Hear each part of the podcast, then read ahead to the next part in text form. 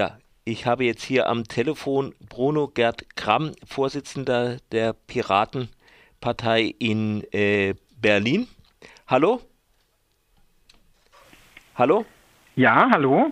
So, ähm, ja, Sie hatten dieses Missgeschick äh, wegen dieser Demo zum Böhmer Zitat. Können Sie noch mal kurz referieren, was war?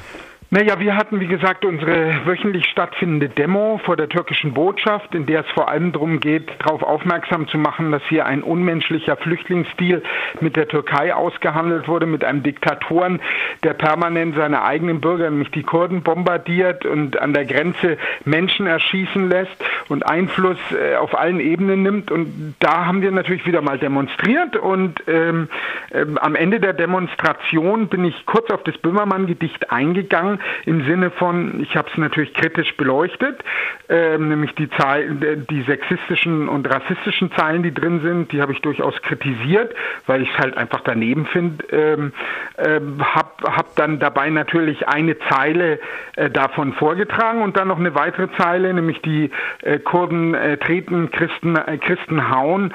Hm, da habe ich natürlich dazu gesagt, das ist nicht einmal eigentlich jetzt ja eine Gedichtleistung mit einer gewissen Schöpfungshöhe, weil es einfach der Realität entspricht, weil das ja eben auch stattfindet. Und ja, dann wurde die Veranstaltung beendet.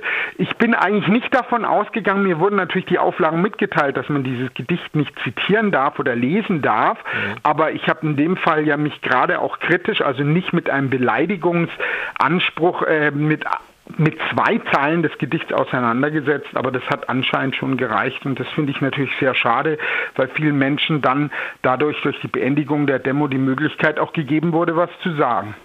Jetzt äh es gibt ja ein Video bei YouTube von dieser Szene. Mhm. Da sieht man, dass da gleich eine Trupp von Polizisten um sie herum ist. Ja, standen die da am Rand und warteten einfach, ob, ob sie jetzt was Falsches sagen? Also ob sie darauf warten, warteten, das äh, denke ich jetzt eigentlich weniger. Also ich meine, wir kennen das ja alle, wenn man eine Demonstration anmeldet, dann kommt die Polizei. Wenn man eine Demonstration von einer Botschaft anmeldet, als wenn eine Botschaft zu was ganz Besonderes wäre, ist immer automatisch sehr viel mehr Polizei da.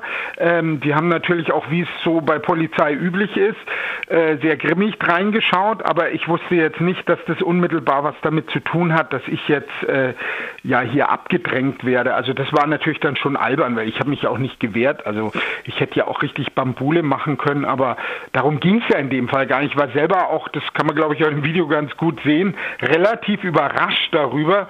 Ähm, und äh, nicht vorbereitet auf dem Moment, weil wäre ich vorbereitet gewesen, hätte ich vielleicht die Gedanken sind frei gesungen oder irgendwas anderes, aber war selber sehr baff, weil ich nicht damit gerechnet hatte. Mhm.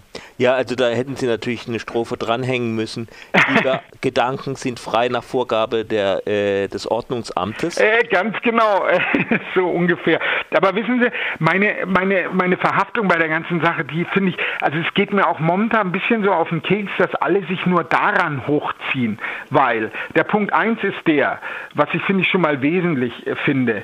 Ich meine, das Coole ist, in Deutschland kann ich so eine Demo machen und muss dann nicht Angst haben, dass ich grün und blau geschlagen nach Hause kommen. Sowas passiert nicht in der Türkei. Würde man in der Türkei eine ähnliche Demo machen, äh, wahrscheinlich würde ich sogar direkt im Knast auf lange Zeit verschwinden. Und deswegen finde ich es halt auch sehr schade, dass in den Medien permanent immer nur diese Ach Gottchen Festnahme des armen Vorsitzenden, weil er jetzt was zitiert hat, kommt anstelle sich damit auseinanderzusetzen, was wir vor allem mit dieser Demo bezwecken, eben auf die unmenschlichen äh, kriminellen Dinge, die dieser Erdogan der Türkei an den Kurden anrichtet und Flüchtlinge, Frauen und Kinder an der syrischen Grenze erschießen lässt, das scheint irgendwie keine Sau zu interessieren. Und das ist das, was mich besonders ärgert.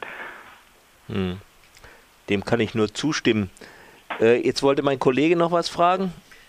Ja, trotzdem nochmal. Äh, der Punkt ist ja, das Ordnungsamt hat eine Auflage des Zitatverbotes von dem Böhmermann Satire gemacht. Sie haben ja eine ziemlich durchaus äh, intellektuell anspruchsvolle Einordnung dieser Satire auch vorgenommen, insbesondere auch was Satire insbesondere mit sexuellen Konnotationen macht. Ja. Dass das noch nicht mal in der Bundesrepublik möglich ist oder der lange Arm von Erdogan äh, dies verhindern kann über das Ordnungsamt, über die Versammlungsauflage und dann die Polizei, ist ja schon ein bemerkenswerter, auch eigenständig bemerkenswerter. Ja, natürlich, das ist ja auch so ein Aspekt, wo, wo wir einfach alle hellhörig werden müssen. Wenn wir uns anschauen, dass Erdogan mittlerweile mittlerweile die Möglichkeit hat, auf Europa-EU-Seiten Hinweise auf Opern in Dresden tilgen zu lassen, nur weil da der äh, Genozid an den Armeniern thematisiert wird oder auch dem Botschafter äh, der, äh, von Deutschland einbestellt bereits vor einem Jahr, wurde auch nicht groß thematisiert, weil er ganz gerne hätte, dass aus deutschen Geschichtsbüchern der Genozid an den Armeniern verschwindet.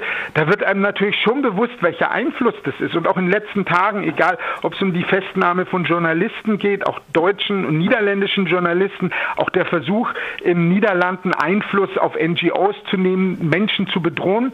Was da auffällt, das ist genau die Technik, die Erdogan in seinem eigenen Land anwendet. Jeder, der sich nur kritisch ein kleines bisschen äußert, wird sofort verklagt. Da gibt es tausende von Klagen. Und das Tragische ist, wenn man mit so einer, Entschuldigung, Arschgeige wie Erdogan einen Flüchtlingsdeal macht, dann braucht man sich nicht zu wundern, dass er dann versucht, mit denselben denselben rechtsstaatlichen und sonstigen Mitteln genau das durchzuziehen, was er auch in der Türkei tut. Und das ist nämlich eigentlich der elementare Fehler. Mit solchen Menschen, mit solchen widerlichen Diktatoren, die man eigentlich in erster Linie bekämpfen sollte und den Kurden helfen sollte und schauen sollte, dass dieses Regime verschwindet, mit so jemand dann einen Flüchtlingsdeal zu machen, ist eigentlich an Unmenschlichkeit kaum zu überbieten.